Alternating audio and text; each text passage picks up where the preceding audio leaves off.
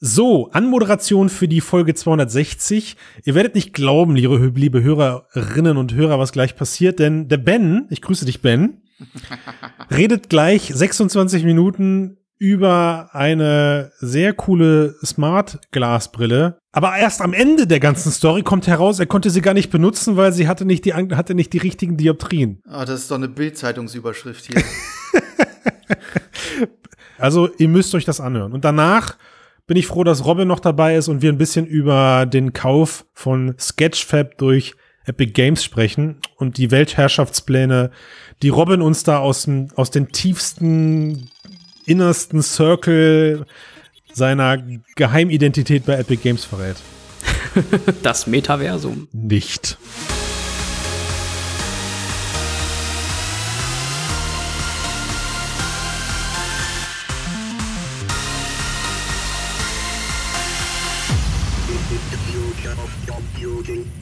Moin, moin, Servus, Grüezi und Hallo miteinander. Herzlich willkommen beim Mixedcast, dem Podcast über die Zukunft der Computer.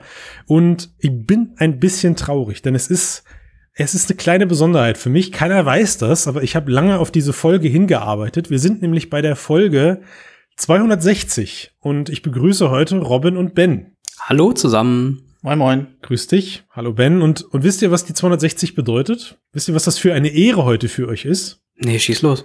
Teilt mal die 260 durch 52. Muss ich erst einen Rechner aufmachen. Ja. Boah, Kopfrechnen jetzt, ey. Leute, kommt jetzt. Ja, du willst auf die drei raus, oder? Auf die drei? Was für eine drei? Auf drei Jahre. Das ist eine fünf. Hä? Jetzt verwirrt ihr mich. Da, da, also da kommen fünf raus. Ich weiß nicht, worauf du hinaus willst, aber das ist fünf. Genau. Es ist fünf. Und das bedeutet, wir sind fünf Jahre am Start. Das heißt also ganz oben, die 263 Jahre Edition hast du geschrieben, um uns zu verarschen. Ja, das darfst du jetzt nicht sagen. Das Also, weil das sieht ja, das sieht ja keiner, dass ich die, dass ich die, dass ich die Gruppe so genannt habe. Aber ja, aber ja, Ben, ich habe, ich habe äh, drei Jahres Edition in den Cast reingeschrieben, weil ich dachte, wie fit ihr denn wirklich am Ende dann im Kopfrechnen seid. Ja, also für alle HörerInnen, ich grüße euch zur Folge 260. Das ist eigentlich eine besondere Folge, weil, oder nein, es ist nicht eigentlich eine besondere Folge. Es ist eine besondere Folge, weil wir haben äh, kalkulatorisch gesehen, jetzt ist es keine besondere Nummer im, im, im Sinne einer Schnapszahl. Ich glaube, die große Gaudi machen wir einfach dann bei der 300. So sind, wir, so sind wir bisher immer verfahren. Aber für mich ist es was Besonderes, weil es bedeutet in Wochenanzahl echte fünf Jahre Mixedcast, was einfach krank ist, äh, wenn man sich das mal so vorstellt, dass wir jetzt seit 260 Wochen jede Woche kein Cast verpasst haben, keine, keine Aufnahme gescheut haben. Gutes Durchhaltevermögen. Ja, auch äh, vielen Dank natürlich dann an der Stelle an alle Hörer und Hörerinnen. Ihr seid äh, die Motivation dahinter, ihr seid diejenigen, warum wir das überhaupt machen. Äh, und natürlich, um uns selber fit zu halten. Und thematisch immer dabei zu bleiben. Deswegen fühlen wir uns alle drei geehrt, dass wir die 260 anführen dürfen. So, möge sie in die Zeitgeschichte als bester Podcast des Sommers 2021 eingehen. Sollte machbar sein, kriegen wir hin. Das kriegen wir ja. hin. Weil, ich weiß auch, warum wir es hinbekommen, denn Ben, du bist gar nicht umsonst dabei. Was? Nicht? Also du bist nie umsonst dabei, aber heute bist du ganz besonders beliebt, weil du hast das, wo unser Nerdherz immer nachschlägt, neue Hardware. Neue Hardware. Du hast neue Hardware ausgepackt. Ja. Ja. Das ist ja immer so ein bisschen wie Weihnachten, Thanksgiving, äh, wie heißt der irische grüne Feiertag, äh, Hanukkah und so in einem, wenn, wenn man neue, wenn man neue, wenn man neue Hardware auspacken darf, ja. Das ist besser als der Otto-Katalog, wenn der neu angekommen ist damals. Das Knistern, das Rascheln und du hast nicht nur neue Hardware, sondern es ist sogar Dev-Hardware, das macht's noch mal eine Ecke besonders. Super streng geheim. Du musstest aber keine NDA unterschreiben. Nein, kannst das NDA einfach durch Zahlung äh, umgehen und dir das Dev-Kit kaufen kaufen, also insofern. Ach, Kacke, echt jetzt, Mann, boah, Pen, ey. Also man kann es einfach kaufen. Worüber reden wir? Exakt. Wir reden über äh, die Smart-Brille von TOOS Technologies, also die TOOS-Brille, äh, eine äh, Datenbrille. Schreibt sich, schreibt sich wie T-legende 8Z. Äh, vorne das T für Telekom, die daran beteiligt ist. Äh, in der Mitte äh, das äh, stilisierte Unendlichkeitszeichen Doppel-O beziehungsweise liegende 8, äh, die beiden O's. Und dann hinten Äh, das Z für Zeiss, da entsteht nämlich, äh, oder ist dieses äh, Start-up daraus entstanden aus hm. Karl Zeiss, ähm, kennen, kennen die meisten äh, Medizintechnik, Halbleitertechnologie. Kennt man auch im VR-Bereich. Es gab genau. mal eine Einschub-Cardboard-Premium-Variante von Zeiss. Richtig. Genau. Okay, krass. Also die machen jetzt gemeinsame Sache, haben zusammen gegründet haben eine VR-Brille produziert, dessen Dev-Kit man auch bereits kaufen kann. Smart-Brille. Entschuldigung, eine Smart-Brille. Dann, dann äh, korrigier mich doch mal, was ist denn da der Unterschied für dich? Zwischen einer, einer VR-Brille und einer Smart-Brille? Nee, Kacke, habe ich VR-Brille gesagt? Warte mal, ja. das, das schneide ich. Nee, komm, ich schneid's nicht raus. Ich bin. Nein, das finde ich gut. Das lasse ich einfach drinnen, ja. da muss ich, da muss ich gelitten. Ich auch. Ja, da bin ich jetzt. Die, die, die, die Zuhörer müssen auch jetzt die Verpeiltheit vom Steiner mit. Ah Gott, ich, es ist aber auch echt heiß. Also bei mir unterm Dach sind es gerade irgendwie gefühlte, äh, weiß ich nicht. Frodo kam gerade rein und hat den Ring hier reingeschmissen, wisst ihr? Ja, also so, ja, so heiß ist es gerade. Verstehe. Ja. Ähm, also eine Daten, eine Datenbrille oder eine Smartbrille, aber keine, also ist es jetzt eine AR-Brille mit Sinne, im Sinne von Tracking und, und, und Hologramm-Display-Technologie? Nein, Nein, es ist keine äh, AR-Brille wie jetzt zum Beispiel die Unreal, die wir ja auch vor einer Weile hier im Podcast besprochen haben.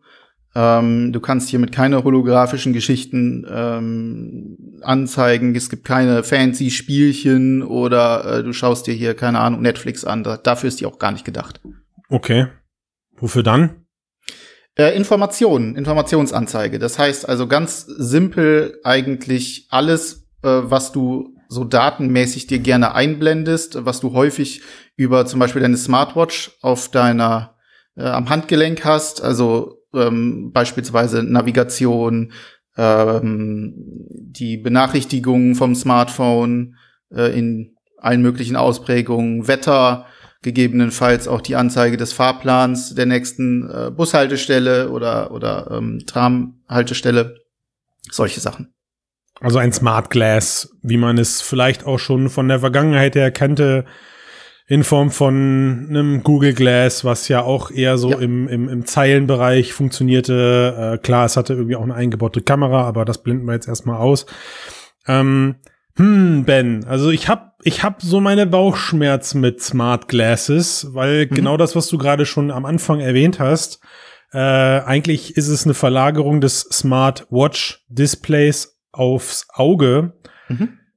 Und ähm, ich bin so ein bisschen anti-Smart Glass eingestellt momentan, weil ich äh, ich das ich sehe das so als ganz kleine Schwester oder als ganz kleinen Bruder der der bald hoffentlich kommenden AR Brillen, also sprich äh, 3D-Tracking im Raum, Hand-Tracking, gescheite 3D-Darstellung, all das, was wir uns gerade im, im AR-Bereich wünschen, ist quasi äh, so dann die, die, die kleine, das kleine Derivat davon schnell produziert, einfach produziert, oder, nein, das klingt abwertend, das stimmt nicht. Ja, ja, tu es, es tut mir leid, falls ihr zuhört, schnell, schnell und einfach produziert war das Ding mit Sicherheit nicht, aber ihr wisst, worauf ich hinaus will. Es sind halt, es ist halt ein anderer, ein anderer Product Market Fit, so eine Smart Glass zu produzieren als eine echte AR-Brille. Und mir selber würde sich jetzt auf Anhieb gar nicht so der Mehrwert im Alltag ähm, erübrigen, warum ich in, äh, den Blick auf meine Smart Smartwatch demnächst sein lassen kann und ich das Zeug halt ständig im Display habe. Jetzt hast du die Brille aber getestet, richtig? Also du hast sie ja wirklich in der Hand, du hast sie wirklich auf. Wir hatten sie gerade mhm. hier auch gesehen, wie du sie im Gesicht hattest. Sie sah ja tatsächlich schmal aus. Du hast, du bist jetzt auch Brillenträger, also man hat bei dir auch natürlich dann einen Unterschied gesehen, wie du mit Brille aussiehst und wie du mit einer Smart Glass aussiehst. Man merkt also schon, dass es etwas anderes ist. Aber wie ist es für dich als Nutzer? Was hast du erlebt in der Nutshell? Ja. Ähm, also wir müssen vielleicht äh, zu Beginn noch, möchte ich noch mal ganz kurz darauf eingehen, ähm, auf das, was du gesagt hast, also kleine Schwester äh, der AR-Brille. Erst einmal müssen für Brillen, wie sie jetzt zum Beispiel Unreal ausprobiert hat oder wie sie, wie wir sie uns wünschen, wie du so schön gesagt hast, dass da müssen erstmal richtige Machbarkeitskonzepte ähm, äh, entstehen, die dann auch wirklich das liefern, was wir haben wollen. Die Unreal hat es nicht liefern können. Ich habe sie getestet. Ähm, die ist ganz gut für, ähm, äh, um mal ein Filmchen zu gucken oder ähnliches. Also sozusagen im Prinzip wie eine offene VR-Brille vielleicht in dem Falle ähm, oder eine offene Videobrille, besser gesagt ähm, kann aber nicht das liefern, was ich mir von einer Brille ähm, mit AR-Fähigkeiten verspreche. Mhm. Na, also wir nehmen da zum Beispiel das Multi, Multimonitor und ähnliche Geschichten. Und das sind halt alles Sachen, die müssen, die müssen auch alles noch, das muss alles noch gelöst werden. Ja. Ähm, das heißt, wir bewegen uns hier auch auf einer ganz anderen Ebene, was die Zielgruppe angeht. Ähm, du und auch Robin, ihr tragt keine Brillen. Ihr seid gar nicht in erster Linie die Müsste Zielgruppe. Ich eigentlich, aber verrat es bitte keinem. Okay, verrate ich nicht, äh, Steiner, dass du eigentlich eine Brille brauchst. Ja. Ähm, Steiner braucht eine Brille. Äh, das heißt, ihr seid eigentlich in erster Linie überhaupt gar nicht die Zielgruppe. Ihr tragt nicht den ganzen Tag eine Brille, ihr seid eh nicht dran gewöhnt. Und äh, TUS geht auch nicht hin und sagt, ähm, so, wir möchten jetzt die Leute bekehren, die äh, keine Brille tragen, dass sie jetzt unbedingt sich so ein Nasenfahrrad auf die Nase setzen wollen, sondern das Ziel ist es, im Prinzip die, das Alltagserlebnis und die, äh, die äh, ähm, praktisch oder das Alltagserlebnis eines sowieso schon Brillenträgers oder Brillenträgerin oder oder Brillenträgerin exakt zu verbessern. Und äh, in dem Zusammenhang, also ich persönlich bin immer schon großer Fan von dieser Idee gewesen, beispielsweise, dass ich, wenn ich eine Navigation habe, ich fahre zum Beispiel viel Fahrrad, ähm, dann hätte ich das ganz gerne direkt im Sichtfeld und möchte nicht immer entweder auf dieses äh, Navi am Lenker oder wahlweise halt auf die Uhr gucken. Mhm. Ähm, hat natürlich auch Sicherheitsgründe. Äh, Gut, man kann sich äh, teilweise ähm, dann Google, äh, Google Assistant ähm, Knopf ins Ohr, Ohr, machen. Ins, ja. ins, Ohr machen. Das funktioniert auch schon äh, schon ganz gut. Aber wenn es einem das direkt natürlich vorne noch mal visuell abzeigt, so ähm, da vorne abbiegen, dann ist das natürlich eine ganz coole Sache. Ich glaube, ich merke Oder einfach, dass ich persönlich ich, das Narrativ von Fahrradfahren noch komplett falsch verstehe, weil ich fahre immer den Weg, den ich kenne. Also ich glaube mal. Ja, wenn du mal anfängst, dann Wanderrouten zu fahren und ja, genau. ich, da, du nicht mehr da, weißt, wo du lang musst, ja, ja, da dann ist das sehr, sehr interessant.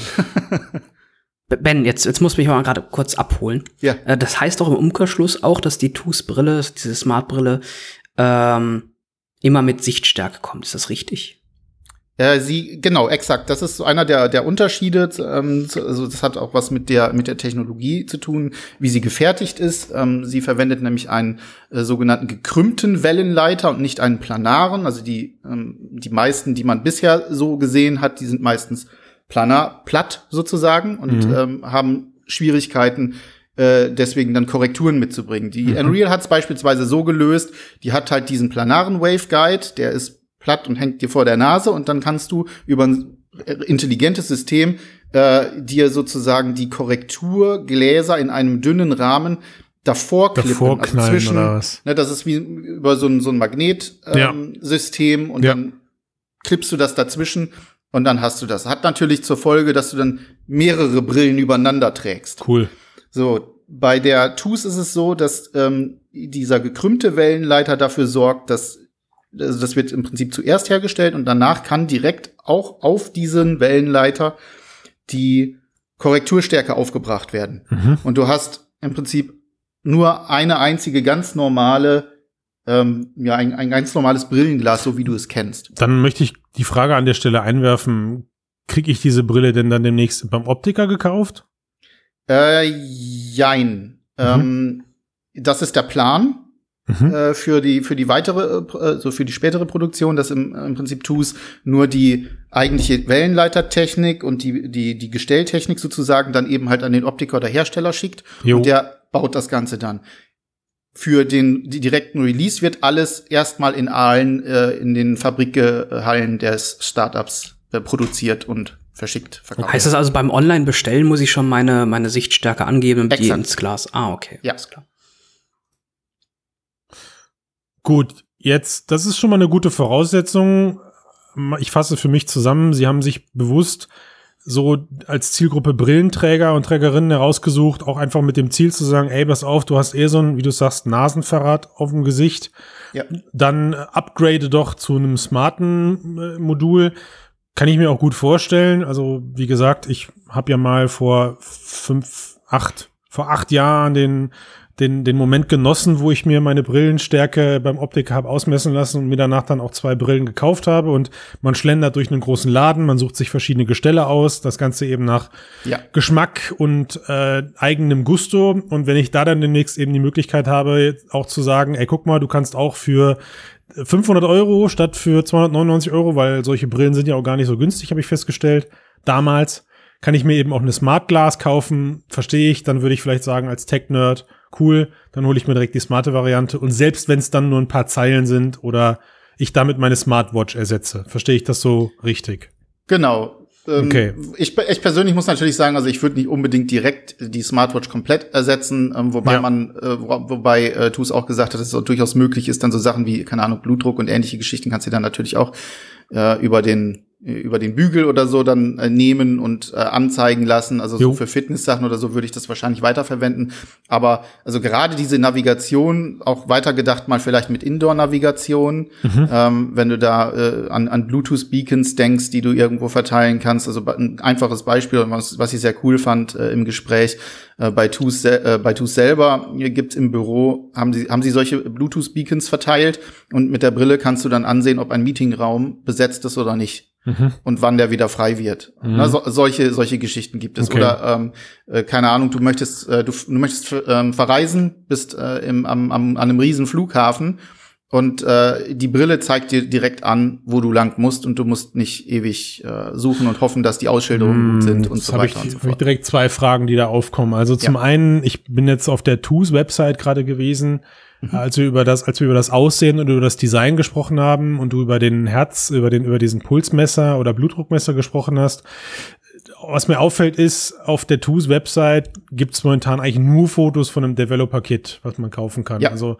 zwar sehr schöne Fotos, professionell produziert, äh, Seite ist auch schon aufgebaut, aber ist denn jetzt schon irgendwas über das finale Design oder über einen Release-Zeitraum, Zeitfenster für so sowas wie, äh, also die B2C-Hardware bekannt?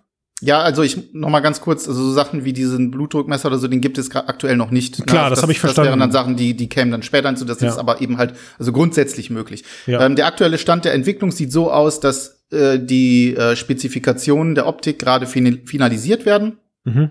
Ähm, auch der Formfaktor, da wird noch dran geschraubt. Das heißt, ähm, die wird aller Voraussicht nach noch ein bisschen schlanker als mhm. das, was wir hier haben. Hängt dann natürlich auch immer ein bisschen davon ab, welche Brand oder so dann am Ende da dann die, die Pfoten dran hat und äh, da ihr eigenes cooles Modell äh, baut und wie das dann aussehen wird. Davon gibt's allerdings gerade noch keine äh, Information. Der Release-Zeitraum ist Anfang 2022. Okay. Da soll also das finale Produkt. Na, na gut, jetzt, jetzt hattest du ja nur das Dev-Kit oder nur in Anführungszeichen das Dev-Kit hast du ja, ja. bei dir. Ähm, du bist Brillenträger. Ja. Würdest du sagen, dass sich denn schon der aktuelle, die aktuelle Bauform ähm, zufriedenstellt? Oder würdest du sagen, das ist unglaublich störend, dass die Bügel etwas dicker sind? Wie, wie ist da so dein Eindruck? Ähm, ich glaube, daran gewöhnt man sich, denn äh, das ist auch so ein, so, das ist ja so ein Modeding. Also wenn ich, äh, Christian sagte es gerade so schön, du gehst dann halt mal durch äh, so ein so ein Vielmann oder durch eine andere äh, Optikerkette, äh, da durch einen Laden durch.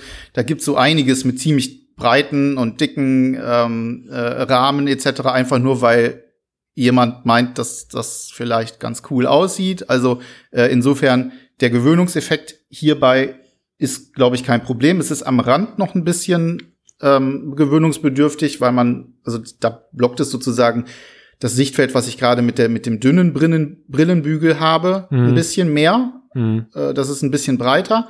Kann man sich, bin ich mir relativ sicher, kann man sich dran gewöhnen. Der große Vorteil ist hier halt, es sind auch wirklich große Brillengläser. Also sprich, ähm, ich habe da nicht irgendwie so so ganz schmale, wie zum Beispiel bei der Unreal hatte ich das große Problem, dass mir das viel zu klein war. Ich hatte so im Blickfeld viel zu viel Schwarz, viel zu viel Rand. Tunnelblick. Und weniger, weniger Durchsicht durch mhm. die eigentliche äh, Optik, durch das eigentliche Brillenglas. Das ist hier ganz anders. Hier hast du so wirklich richtige große, normale ähm, Brillengläser und das schränkt das Sichtfeld so wenig wie möglich ein. Und mhm. das finde ich schon ziemlich cool, ja. Okay, gut.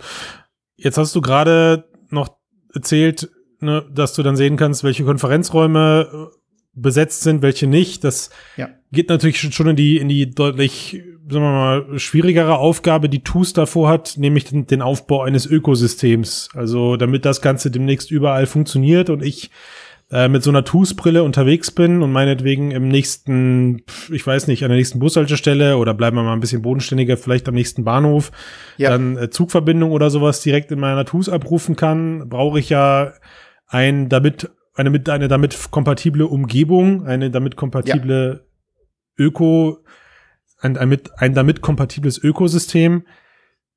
Wie sind denn da die Pläne seitens TUS Kooperationspartner aufzubauen oder gibt es sogar schon konkrete Kooperationen, außer jetzt eben T-Systems und ähm, Zeiss?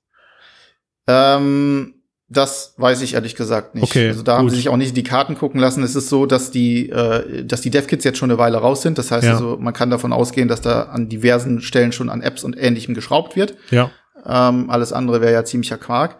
Aber ähm, was, was und wer da ganz genau äh, mitarbeitet, das äh, kann ich dir nicht sagen. Ich vermute mal, äh, dass es ähm, auch, sag ich mal, sehr simple Sachen, also ich sag mal Android-Apps ähm, äh, unterstützen wird. Ja. Äh, und dementsprechend dort auf eine ähm, sehr breite äh, Userbasis. Was hast du denn gemacht auf der Brille jetzt? Äh, ich selber habe nicht, ehrlich gesagt, nicht viel gemacht äh, darauf, weil die eben keine, also diese, das DevKit, was ich hier habe, hat keine Korrektur und ich trage die Brille hier nicht umsonst. Mhm. Ähm, das heißt also, äh, für mich ist es ähm, nicht wirklich so, beziehungsweise es gibt auch aktuell keine, also nicht, nicht sonderlich viele Anwendungen auf dem, auf dem DevKit jetzt schon, äh, die ich hätte ausprobieren können. Deswegen ist kein Test äh, gewesen oder ähnliches, was ich da gemacht habe, sondern ich habe es ausprobiert, habe geguckt, passt der Formfaktor, sehe ich überhaupt was? Das mit dem Sehen ist halt äh, nochmal das Ding, also du hast halt am, an der Seite eben diesen, diesen diesen, da wird ja das Bild eingekoppelt in sozusagen in diesen ähm, gekrümmten Waveguide und in der Mitte ist so eine Fresnel-Struktur. Mhm. Die bringt das dann auf dein Auge.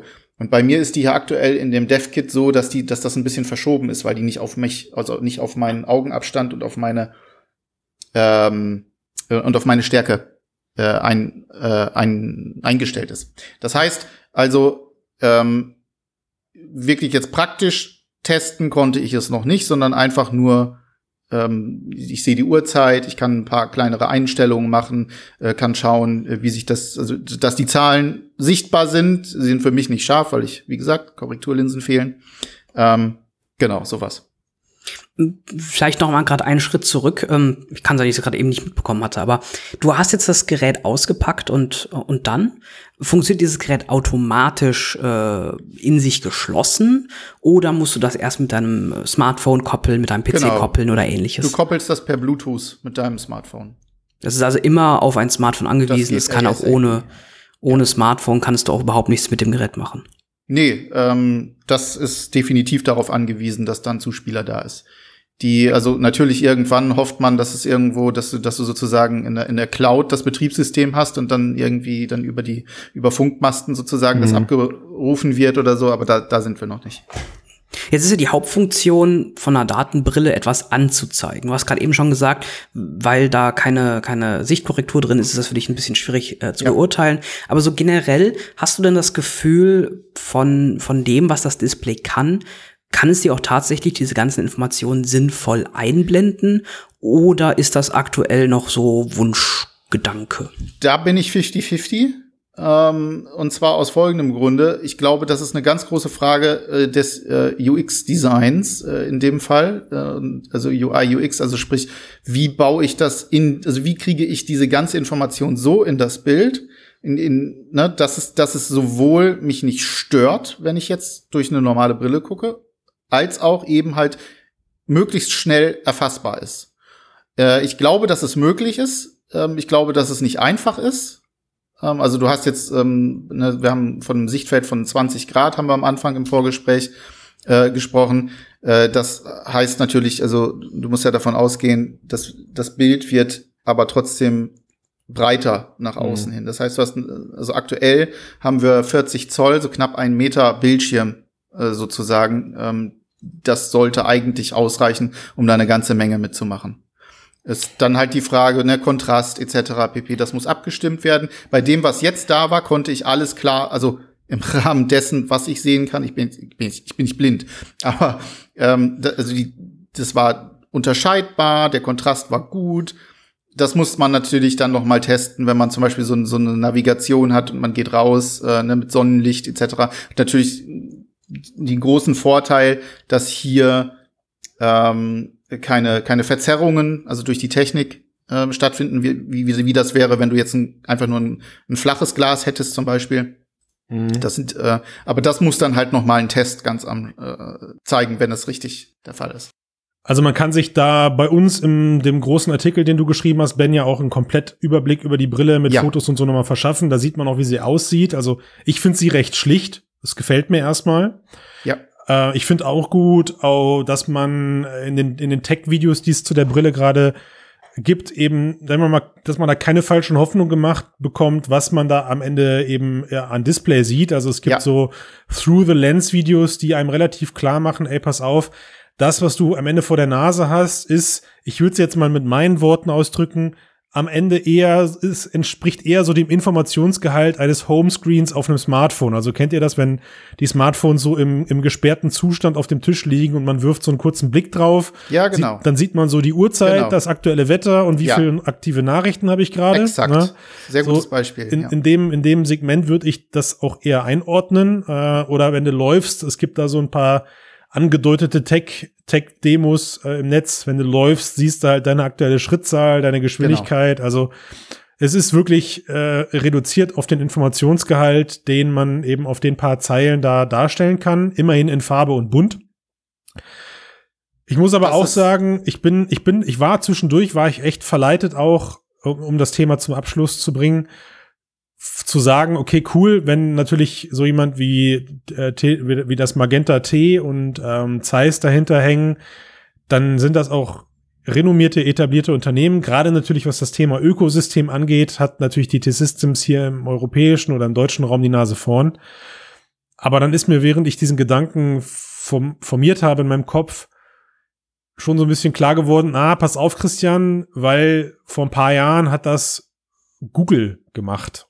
Google, fucking Google hat versucht, eine Smart Brille, eine Smart Glass äh, zu etablieren. Und damals haben auch viele Leute gedacht, wenn jemand so ein Ökosystem aufbaut, dann äh, jemand wie Google, die ja eh schon ein, ein, ein Android-basiertes Ökosystem draußen haben. Und wie das bei allen neuen Technologien, die wir hier besprechen, ja, sei es neue VR-Brillen, sei es neue AR-Brillen, der Fall ist, habe ich auch hier wieder ganz großen Respekt abschließend davor, dass dieses Projekt damit steht und oder fällt, ob sie es schaffen, eben ein App-Ökosystem und ein Nutzungsökosystem aufzubauen.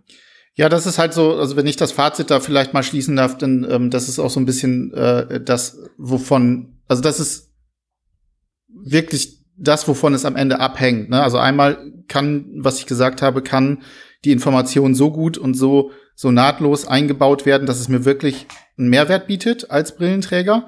Und dann hast du halt eben auch noch mehr Möglichkeiten. Also du brauchst ja nicht nur, äh, denke mal einfach auch an Industrie, denke an Leute, die irgendwo Schutzbrillen tragen oder äh, ähnliche Sachen. Da kannst du auch ganz wunderbar dann äh, entsprechende äh, Applikationen erstellen. Und die brauchst du aber eben halt. Wenn da natürlich eine Android-Basis ist und ähm, im Gespräch wurde, äh, wurde mir gesagt, dass es relativ simpel sein soll, das dafür anzupassen. Also sprich zum Beispiel WhatsApp, Signal oder was auch immer man dann zum Beispiel als Messenger äh, benutzt, dann äh, kann ich mir gut vorstellen, dass das eine sehr interessante Sache für die Leute gibt, die eben halt gerne mehr Informationen haben wollen, ohne zusätzliche Geräte wie jetzt das Smartphone oder eben ähm, die Smartwatch zu nutzen. Ja, okay. Wir haben es weiter auf dem Schirm. Und ja, ich werde definitiv, ich bekomme demnächst auch noch ähm, die, also eine vollwertige ähm, äh, Version mit Korrekturen, ja. äh, mit Korrekturlinsen äh, und da werden es dann wahrscheinlich auch einige ähm, Apps zum Ausprobieren geben. Da wird es dann noch mal sozusagen eine Pre-Preview geben und nächstes Jahr natürlich klar, wenn es rauskommt, einen richtigen Test auf mix.de. Dann wird der Artikel erweitert. Bei mir hat es zumindest dafür gereicht. Ich habe eigentlich seit langem auf meiner To-Do-Liste stehen, mich wieder um eine Brille zu kümmern, weil die zwei, die ich vor, vor acht Jahren gekauft habe oder so, die kann ich nicht mehr tragen. Äh, nicht nur, weil sie modisch, glaube ich, nicht mehr so ganz passen, und, sondern auch, weil sich meine Stärke verändert hat. Ja. Leicht, also ich habe nicht viel, ja, um das kurz klarzustellen. Ich glaube, das sind irgendwie 0,5 oder 0,7 Dioptrien. Also das ist. Äh, Genau, es ist süß, richtig. Ne? Es ist süß. Ähm, alles, alles gut. Ähm, aber es hat zumindest dafür gesorgt, dass ich mal den, dass ich bis Frühjahr nächstes Jahr noch ausharren werde, um mir dann eventuell doch mal anzugucken, was da passiert, wenn ich mir eh eine neue, neues Brillengestell kaufen muss. Ähm, aber ich bin auch äh, erstmal ein bisschen reserviert, was denn da wirklich dann am Ende an Apps verfügbar ist. Mhm. So, kommt ich schwitze mich hier zu Tode, nicht weil es so heiß ist, doch auch weil es so heiß ist, aber eigentlich, weil ich die ganze Zeit Robin dir zuhören möchte, wenn wir über das nächste Thema sprechen. Denn was unsere Hörer und Hörerinnen gerade nicht wissen, ist, du sitzt, wir sehen uns ja hier beim Cast neuerdings per Video und du hast eine fette Unreal-Flagge in deinem Hintergrund hängen, du Vollnerd. Und ähm, ich hoffe, das ist dein Arbeitszimmer und nicht dein Schlafzimmer. Aus den, aus den nein, nein, das ist alles für die Arbeit die hier. Bettwäsche willst du nicht aus, sehen. du, äh, und wir, du hast, du hast uns tatsächlich ein Unreal-bezogenes Thema mitgebracht. Ist es denn direkt Unreal bezogen, frage ich direkt in die Runde. Nee, also Entschuldigung, Epic. Es ist erstmal nur ja, Epic bezogen. Ja. ja. Okay, also ähm, was, was der Christian hier äh, groß ankündigen möchte, ist natürlich äh, das Thema, äh, Epic Games hat Sketchfab gekauft. Ähm, für die, die es nicht wissen, Sketchfab ist eine der größten ja, Plattformen, um sich 3D-Inhalte ähm, primär vorbereitet für Echtzeitgrafik äh, anzusehen. Äh, das heißt, Sketchfab ist ähm, in, in, in der Hinsicht eine, eine große ja, Datenbank, könnte man sie nennen, äh, wo jeder einfach seine Inhalte hochladen kann. Man kann sie sich anschauen. Es ist so ein bisschen wie eine Galerie zu betrachten, wo man halt dann jedem Nutzer seine äh, Grafiken zuordnen kann, sich dadurch navigieren kann. SketchUp bietet natürlich auch die Möglichkeit, dass man dort äh, solche Inhalte äh, kaufen kann, verkaufen kann. Das heißt also ein großes, ein großes äh, 3D-Content-Ökosystem. Eine Modellbibliothek. So und wir haben es gibt auf Mixed eine, eine News von 2017, da haben wir geschrieben, dass Sketchfab innerhalb von äh, den ersten Jahren zur weltweit größten, mit über, zum damaligen Zeitpunkt, mit über zwei Millionen Unikaten, die weltweit größte 3D Modellbibliothek ist. Ja, also das heißt, es ist, äh, spielt immer wieder eine Rolle bei uns. Ähm, nicht zuletzt auch immer durch solche News wie, dass Google ihre eigene Plattform namens Poly dazu abgestellt hat. Also man hatte zwischendurch immer mal so ein bisschen die Sorge, dass es eigentlich eher weniger 3D-Content-Plattformen gerade draußen werden als mehr. Und umso, ich will nicht sagen erschreckender oder erstaunlicher, ist jetzt natürlich vor kurzem die News gewesen, dass Epic den, den Laden gekauft hat. Also, Aber war diese News denn so erschreckend und erstaunlich? Ja, nein, doch, vielleicht. Deswegen reden wir ja jetzt hier drüber. Ne? Also ich meine, klar, je, jeder, der jetzt gerade hier zuhört und aus dem 3D-Creator-Bereich wird, kommt, der wird natürlich sagen, ey, Christian, was ist mit TurboSquid und was ist mit all den anderen Plattformen, die es da draußen gibt und ähm, warum, warum wird das von euch nicht erwähnt? Ja, der der, einer der großen, finde ich zumindest, Unterschiede bei Sketchfab war, zum einen war das Ganze halt nicht einfach nur ein Marktplatz, fand ich, sondern es war auch irgendwie ja immer, es war so ein bisschen was wie Artstation, ja, also jeder, der Artstation kennt, so ein bisschen wie ein, es war mehr User-Generated Content. Das, das ist lustig, dass du Artstation ansprichst, denn ich wollte eigentlich genau auch darauf eingehen, was macht Epic Games seit drei Jahren? Ähm, Epic Games sagt immer wieder, sie wollen an dem Metaverse mitwirken, sie wollen die das Fundament, das Ökosystem ja. für das Metaverse werden, was wie auch immer man am Ende sich was was auch immer man sich am Ende unter diesem Metaverse vorstellen ja. kann. Und du sagst gerade ArtStation und das war mit auf meiner Liste von Punkten. Äh, ArtStation wurde vor ein paar Monaten ebenfalls von Epic Games äh, akquiriert. Das heißt also Art, ArtStation, die größte Online-Portfolio-Webseite, ähm, so ein bisschen wie LinkedIn, aber für Grafiker ähm, ja, ist ebenfalls schon seit Monaten Teil der Epic Games Familie. Ähm, und das sind ja nicht die einzigen. 2019 im November äh, kam Quixel mit dazu. Mhm. Ähm, erst letztens vor einem Jahr kam Capturing Reality mit dazu. Äh, Quixel, wer es nicht kennt, ähm, eine riesige Datenbank mit Quixel Megascans von ähm, fotogrammetrisch erfassten Daten Quixel übrigens, das schwedische Unternehmen, arbeitet äh, mit Fotogrammetrie, mit Laserscans, mit Capturing Reality, mit der Software von Capturing Reality, die jetzt ebenfalls seit einem Jahr mit dazugehören. Das heißt also, da werden auch Lücken geschlossen. Die kaufen sich einfach, einfach alle ein, die sie brauchen, um ihre Metaverse-Version ähm, Realität werden zu lassen. Und auch ArtStation und jetzt auch Sketchfab gehört mit dazu. Alles halt in Richtung von ähm, Epic Games Unreal Engine als das Fundament für ihre Idee des Metaverse. Und sie haben mit diesem Kauf von Sketchfab auch sofort angekündigt, dass Sketchfab Plus, also der, der Premium-Service, der sei ab jetzt kostenlos wird. Also wie sie es bei Quixel Megascans auch gemacht haben. Jeder, der mit der Unreal Engine Content produziert, kann Quixel kostenlos verwenden. Für andere Engines auch, Robin? Ich weiß es gerade nicht. Nee, ich glaube, ich meine, es nur, war exklusiv. nur immer in, in Zusammenhang mit, ja. mit Unreal Engine. Es ist natürlich möglich, Quixel weiterhin mit anderen Engines zu, zu genau, nutzen, aber richtig. dann halt eben äh, gegen Bezahlung. Gegen Dollars. Ähm, bei Sketchfab noch interessant, äh, einer der ersten Schritte, den Epic Games gemacht hat, war natürlich auch die Gebühren von 30% auf 12% zu setzen, sodass eben die Anbieter auf Sketchfab mehr ähm, von ihrem Geld übrig bleibt, was sie da halt verkaufen ja. und sich äh, Sketchfab weniger rausnimmt. So, und jetzt auch interessant, ähm, Sketchfab hat einen hervorragenden webbasierten 3D-Modellbetrachter.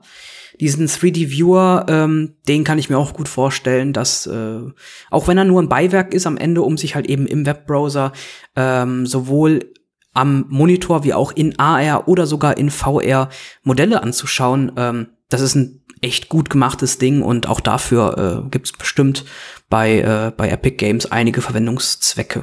Ja. So, was will Epic jetzt damit? Du hast schon das Metaverse angekündigt, ja, mhm. also ich, ich habe was, ich habe was noch viel handfesteres. Ähm, natürlich, also also für alle Zuhörer und jetzt, Zuhörerinnen. Ding, ding, jetzt kommen die Insider-Infos, hoffe ich. Jetzt, Na, jetzt nein, jetzt, kommt jetzt, der jetzt Grund, beginnt, jetzt beginnt der Teil mit der Wahrsagerkugel. Ach so, ähm, Scheiße. Weil alles bisher waren eher Fakten, die man sich so, die offensichtlich auf der Straße liegen. Gut. Äh, und jetzt beginnt die Wahrsagerkugel. Also, es ist ja kein Geheimnis, dass äh, Epic Games die Unreal Engine 5 quasi an die Startlinie am Schieben ist. Ähm, soll dann nächstes Jahr losgehen. Äh, es gibt bereits eine Early Access, wo jeder einfach darauf Zugriff hat. Und ähm, ein großer Punkt, den ich mir einfach nur aus dem, wie ich Epic Games kenne, wie ich sie wahrnehme und was sie hier gerade treiben, äh, vorstellen kann, ist, dass sie Quixel, ArtStation und Sketchfab mit ihrem bereits vorhandenen Unreal Marketplace fusionieren, um einen großen Inhalt, eine große Inhaltsbibliothek, einen großen Inhalts Store, ein großes Inhaltsökosystem für ihre Unreal Engine, aber auch für andere äh, Echtzeit 3D Grafik äh, Engines zur Verfügung zu stellen, so dass man also beispielsweise auch sich jetzt äh, für die Verwendung in beispielsweise Unity ähm, bei Epic Games einkaufen könnte. Also das kann ich mir sehr gut vorstellen, aber halt eben auch, dass für die Unreal Engine 5 selber äh, ein komplett neues Konzept eines, eines Stores entsteht, weil der Unreal Engine 4 Marketplace, der ist entstanden zu einer Zeit, da, da war Unreal Engine noch ein Tool, um Videospiele zu entwickeln. Heute äh, ist Unreal Engine deutlich mehr als das. Unreal wird eingesetzt in, im Architekturbereich, in der Visualisierung, Produktvisualisierung, sogar im Filmbereich, ähm, natürlich immer noch im Videospielbereich, aber auch in verschiedensten anderen äh, B2B-Cases. Äh, also Unreal ist oder insgesamt Game Engines sind aus ihrem Videospielkontext herausgewachsen und entsprechend benötigt es auch einen Store, der mitgewachsen oder der mitwächst, Absolut. der dem vor allem natürlich, wird. vor allem natürlich immer dann, Robin, wenn du schnell und unkompliziert Content äh, zusammenzimmerst. Ne? Also wenn es jetzt darum geht, wie du es gerade beschrieben hast, ja, ähm, viele Leute haben vielleicht jetzt schon mal gesehen, wie Mandalorian und Co. gefilmt wird, also mit diesen virtuellen Caves oder mit diesen LED-Leinwand-Caves, wo eine Kamera eben durchläuft und, und dann habe ich eben äh, perspektivisch angepasste virtuelle Hintergründe und die Darsteller, die darstellenden Personen können vor einer digitalen Leinwand echt herum, herumlaufen, was nicht nur das Film selber einfacher macht, sondern eben auch sowas wie Spiegelung, Reflexionen auf eventuellen Metalloberflächen. Lange Rede, kurzer Sinn.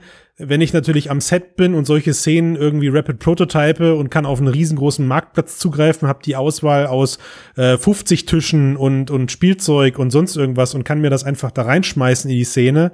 Und wenn es eh Hintergrundassets sind, dann passt es eben auch. Umso besser. So.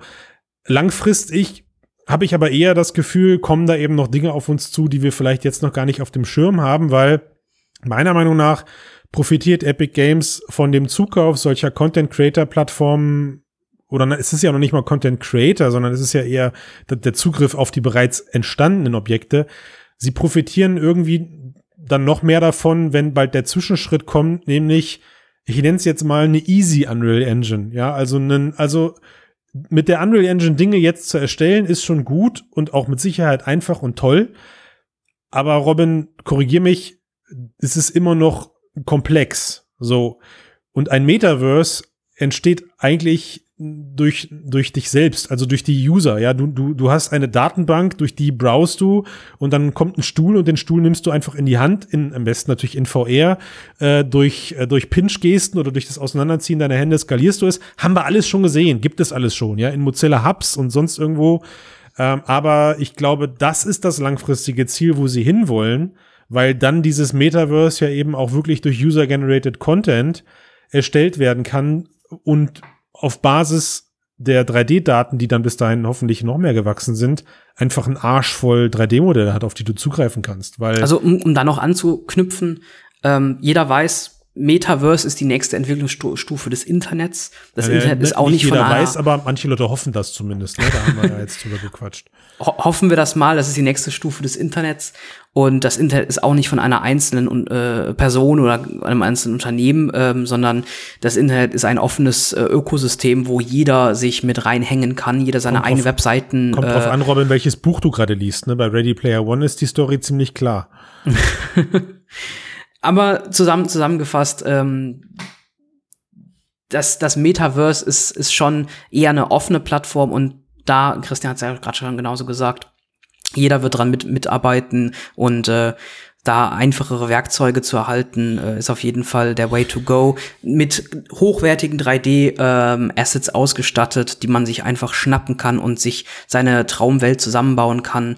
Wenn man dann noch mit einfachen Programmierwerkzeugen Skripts äh, bauen kann und so weiter und schon hat man einen gigantischen Sandkasten, was ja genau das ist, was das Metaverse sein soll. Jeder kann dran mitarbeiten, äh, jeder kann es erweitern, jeder kann sich dort räumlich in diesem Metaverse äh, verwirklichen und dort äh, ja am Ende äh, von Entertainment bis Business alles Mögliche aufsetzen. Und jetzt das äh, ist ja genau das, was Epic Games in ihrer Idee des Metaverse so vorhat. Ja. Ich, ich, ähm, glaub, ich glaube sogar, man kann mittlerweile sogar fast statt Epic Games sagen Tim Sweeney, weil ich habe das Gefühl, äh, das ist so ein bisschen ein ähnliches Verhältnis wie Mark Zuckerberg zu VR. Er, er hat da Nachen dran gefressen und pusht das Thema und schart zwar auch immer mehr Leute um sich, aber im Großen und Ganzen äh, hat, ist, glaube ich, Tim Sweeney der Initiator des, des Metaverse. Also er hat die Saat gesät, er hat wahrscheinlich die Inception losgetreten. Aber ist Tim Sweeney da alleine oder wenn du dir jetzt zum Beispiel einen Mark Zuckerberg anschaust, seine Vision ist ähnlich? Nein, natürlich nicht. Natürlich Nur nicht. Mit, also, mit, mit mehr Werbung ausgepflastert. Du, du findest ja, ja, Obacht jetzt, pass auf. Und jetzt, du, du findest ja, du findest ja immer Mitstreiter. Aber jetzt stelle ich euch genau diese fiese Frage, ja nehmen wir mal, nehmen wir jetzt mal Tim, Tim Sweeney, alias ähm, Mitgründer und, und CEO von Epic. Der kauft jetzt all diese Sachen ein mit der ganzen Kohle, die sie haben. Sie wissen gar nicht mehr, wohin mit dem Geld im Verhältnis. Ich glaube, im Verhältnis zu einem Facebook sind sie immer noch äh, ein kleiner Fisch, aber sie haben gerade erstmal Geld und kaufen all diese ganzen Content Creator Plattformen gerade ein. Sie reduzieren äh, drastisch äh, die Prozente von 30 auf 12 ist eine Ansage. Das gleiche haben sie ja mit, mit der, ähm, na sag schon, mit dem Epic Game Store gerade gemacht, ja, also einen harten Angriff auf Steam und jetzt kämpfen sie vor Gericht gerade über all die ganzen ja, Prozente, die die, die die Stores, die Apple und Google da irgendwie nehmen. Glaubt ihr, das ist eine langfristige Story? Glaubt ihr, das ist wirklich purer, also puro, also ist das wirklich so, dass da eine, dieser, dieser utopische Gedanke mit, wir wollen eigentlich nur eine geile Welt aufbauen und gar nicht daran uns bereichern. Ist das der Spirit, den Epic da verkörpert, oder ist das eine tickende Zeitbombe, die irgendwann um die Ecke kommt und sagt, so, und jetzt haben wir unser Monopol und jetzt, meine lieben Damen und Herren, ziehen wir die Preisschrauben auch wieder an? Ja, ich weiß nicht, ob das vielleicht ein bisschen schon eine zu, etwas zu zugespitzte Frage in, mhm. ist, die von viel zu vielen Faktoren abhängt, wie sich halt die nächsten Jahre entwickeln. Aber ähm, also ich persönlich bin zum Beispiel überhaupt kein Fan vom Epic Store. Ich hasse das Ding wie die Pest. Ähm, finde es einfach. Kannst du es begründen? Ja, es ist einfach, es ist einfach ganz, ganz schlecht zu bedienen. Ich finde es unintuitiv und es macht halt Steam zu sein immer wieder immer wieder ne? Probleme. Ja, genau, das das kann ja alles noch werden. Ich sage mhm. auch nur gerade, ich bin kein Fanboy. So, okay. das ist erstmal ganz simpel. Was ich aber super finde oder beziehungsweise was ich glaube, was ganz ganz ganz wichtig ist, ist, dass irgendjemand mal Google, Apple und den ganzen Leuten einfach mal von Karren tritt. Denn mhm. ne, Robin meinte vorhin, ja, wir haben ein großes freies Internet. Ich würde das nicht unbedingt ganz so mitgehen, weil ja, wenn, richtig. wenn ohne Google, dann schau mal, was da noch vom Internet bleibt. Also gerade wenn man jetzt aus Publisher-Sicht guckt, ist das äh, äh, besonders besonders krass. Aus User-Sicht vielleicht nicht ganz so viel, aber man muss in der Regel sich an irgendeinen der großen vier, sage ich jetzt mal, Facebook, Amazon, Google, Microsoft, an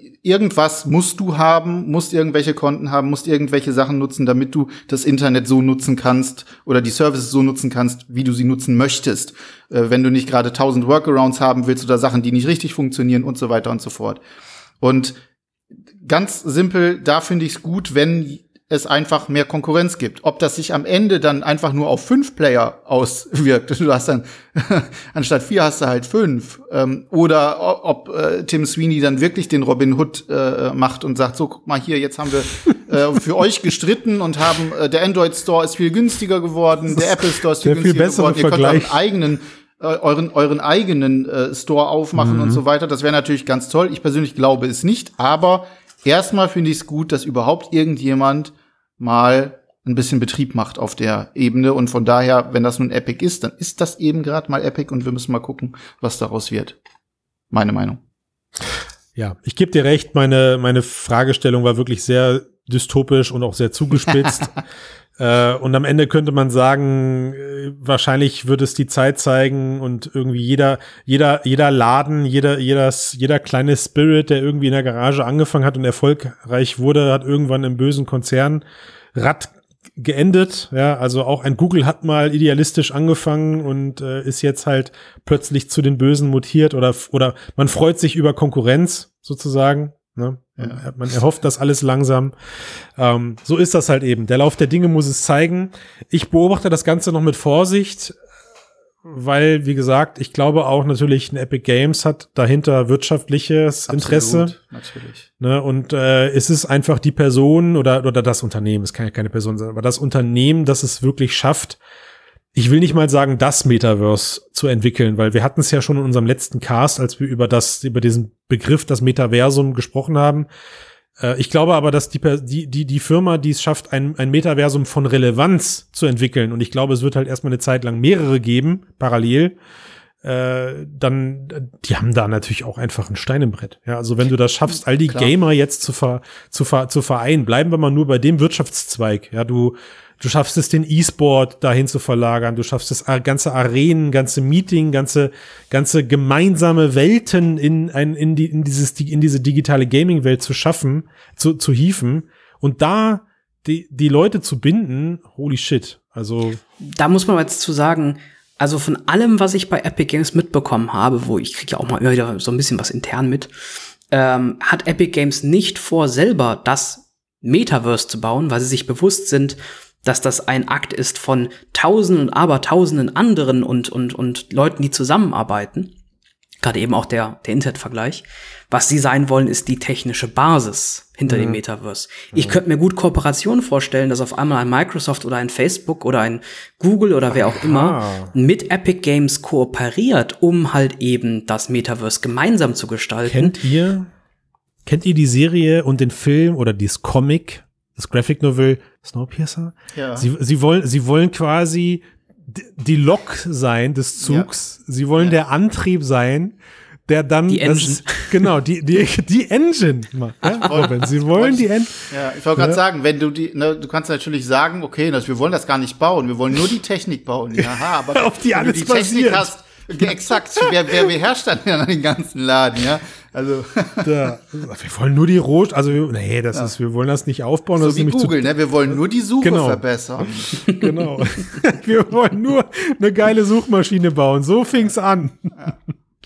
Okay, kommt. Also, ich, wir, wir, ich glaube, das ist nicht, oder was heißt, ich bin mir ziemlich sicher, es ist nicht das letzte Mal, dass wir über Epic sprechen werden. Die, die haben Großes vor und ähm, wenn das alles weiterhin so positiv läuft, haben sie, haben sie hoffentlich auch noch ein paar Jahre die Kohle am Start um das Ganze voranzutreiben. Ähm, traurigerweise, gerade was, was den Engine-Bereich angeht. Ähm, ich habe ja jetzt das Glück, momentan ein bisschen mit der Unreal Engine auch rumexperimentieren zu dürfen, in einem, in einem, in einem relevanten Kontext auch.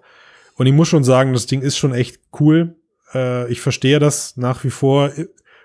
Und es ist ein bisschen traurig zu sehen, dass es, dass es schwierig ist, dort äh, eine breite Masse an Gegenspieler zu finden. Also ich rede jetzt gar nicht davon, dass, ähm, dass es keine vergleichbaren guten Engines gibt, aber das, also du kannst sie noch nicht mal an einer Hand abzählen.